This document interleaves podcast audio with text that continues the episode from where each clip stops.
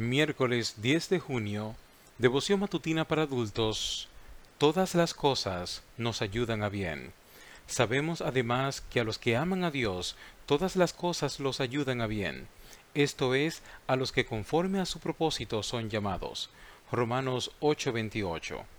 El Taj Mahal, un complejo de edificios de mármor construido por el emperador Shah Jahan 1592-1966 en Agra, India, es una de las joyas arquitectónicas más grandiosas de todos los tiempos. Lo más curioso de la historia de este monumento es la razón de su existencia. El Taj Mahal no fue erigido para celebrar una victoria, sino para conmemorar la muerte de un ser querido. Esta obra imponente surgió del dolor para beneficio de muchas generaciones siguientes. Durante uno de sus paseos por la ciudad, Jahan, el príncipe heredero, observó a una joven en un bazar pregonando seda y bisutería de cristal. El nombre de esta muchacha era Mahal.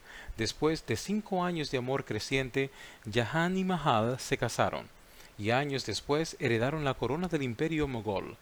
La pareja tuvo catorce hijos y fue precisamente en el parto del último cuando Mahal murió. Tal fue el quebranto del monarca viudo que ordenó guardar luto en el país durante dos años y en medio del duelo decidió construir un monumento que superase la belleza de cualquier otro en el mundo. Así tardó la construcción del Taj Mahal 22 años y trabajaron en la empresa 22.000 obreros.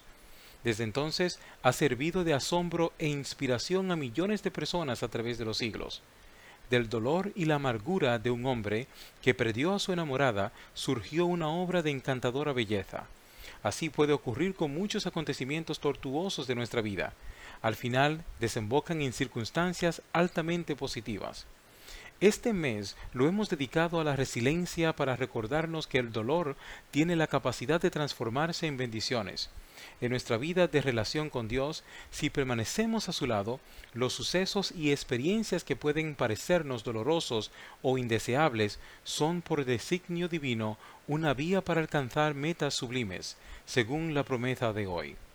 Si no comprendes por qué está ocurriendo algo desagradable en tu vida, en vez de enojarte con el Señor, ofrécele esta oración. Padre de amor, no entiendo las razones de mi dolor pero fortalece mi fe para que acepte la situación, y mientras dure la tempestad, ayúdame a aferrarme al testimonio del salmista. Me asaltaron mis enemigos en el día de mi desgracia, pero Jehová fue mi apoyo. Me sacó a lugar espacioso, me libró porque se agradó de mí.